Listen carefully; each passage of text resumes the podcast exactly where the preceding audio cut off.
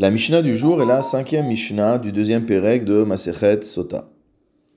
Dans la Mishnah précédente, nous avions vu un pasouk qui disait Ve'amra Haisha Amen Amen, un pasouk qui fait partie de la Parashat Sota, et où il est écrit que la femme répondra deux fois Amen. Notre Mishnah demande Alma hi omeret Amen Amen. À quoi cette femme répond-elle deux fois Amen La première réponse qui est donnée par la Mishnah Amen al Allah Amen à la chevoua.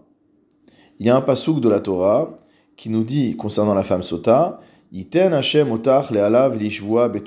C'est le Kohen qui s'adresse à cette femme et qui lui dit que Dieu fasse de toi une malédiction mot et un serment à l'intérieur de ton peuple.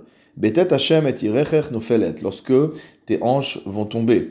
Donc, si jamais tu as menti, ton corps va se désagréger et donc tu seras un sujet de malédiction, tu seras un sujet également de dissuasion, c'est-à-dire que on parlera de toi comme étant la femme à qui il est arrivé telle chose.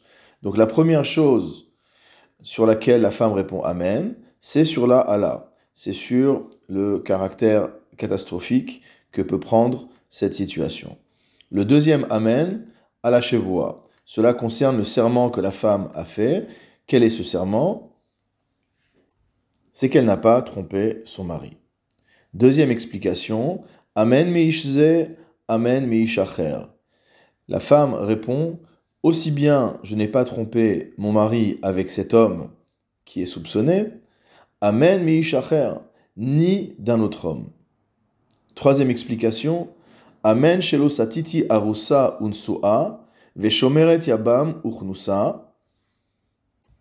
Je confirme que je ne t'ai pas trompé ni lorsque j'étais Aroussa, ni lorsque j'étais simplement entre guillemets fiancé, c'est-à-dire que j'étais déjà interdit à tous les autres hommes, mais encore interdite à toi.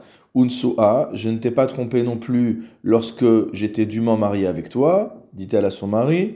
Veshomeret Yabam, de la même manière, si jamais son mari était un Yabam, c'est-à-dire qu'elle était devenue Yevama en raison du décès de son premier mari qui ne lui avait pas laissé d'enfant. Alors Shomeret Yabam, c'est avant que le euh, Yabam prenne la Yevama pour femme. Donc pendant cette période-là, où elle est interdite à tout homme, elle, s'engage à ne pas avoir eu euh, de rapport pendant cette période-là, Urnusa, ni après que le Yabam l'ait prise comme femme. Donc ça, c'est la première explication du premier Amen.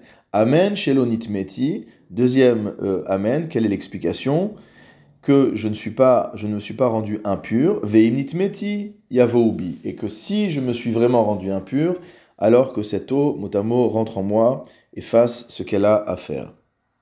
C'est-à-dire qu'elle accepte la malédiction qui l'attend.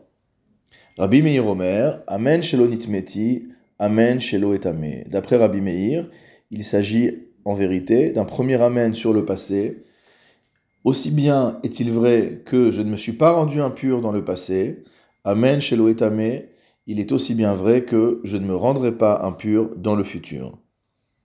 C'est ce qu'on appelle un gilgul chez voix, c'est-à-dire que du fait que la femme est déjà en situation de prononcer un serment qui concerne le passé, alors on lui rajoute un serment que normalement on n'aurait pas dû pu lui faire, puisqu'il n'y avait pas de raison de lui faire prêter serment sur le futur, mais on en profite pour la faire euh, prêter serment sur le futur. Et cela se traduira par le fait que si dans le futur elle trompe son mari, alors cette eau qu'elle a bu aujourd'hui aura rétroactivement un effet, et donc elle sera euh, dégradée, elle sera tuée par le fait d'avoir bu cette eau dans le passé.